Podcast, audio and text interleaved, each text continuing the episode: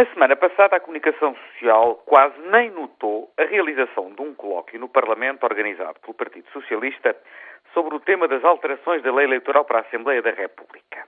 Mas, por contraste, o grande tema que mereceu a atenção dos mídias foi o da falta dos deputados na sessão de sexta-feira para votarem várias propostas que visavam a suspensão do processo de avaliação dos professores.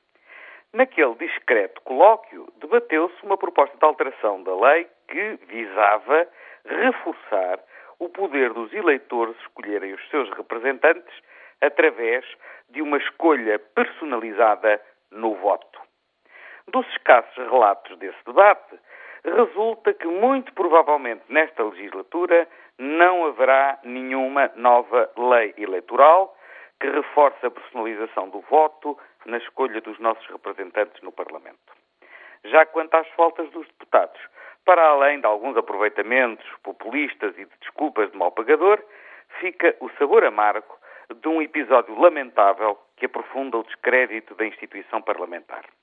E a resposta que todos querem ver aplicada é a de sancionar os faltosos. Por que é que será que ninguém parece querer ver que a solução do problema das faltas não passa por multas, ou punições, ou por falsos exercícios de autoridade, mas que a resposta, pelo contrário, tem que ser encontrada no tal tema do debate, do colóquio parlamentar que tão pouca atenção mereceu de todos. Ou será por isso mesmo que a conclusão do tal colóquio é que, no fundo, no fundo, ninguém quer verdadeiramente correr o risco de alterar a lei eleitoral?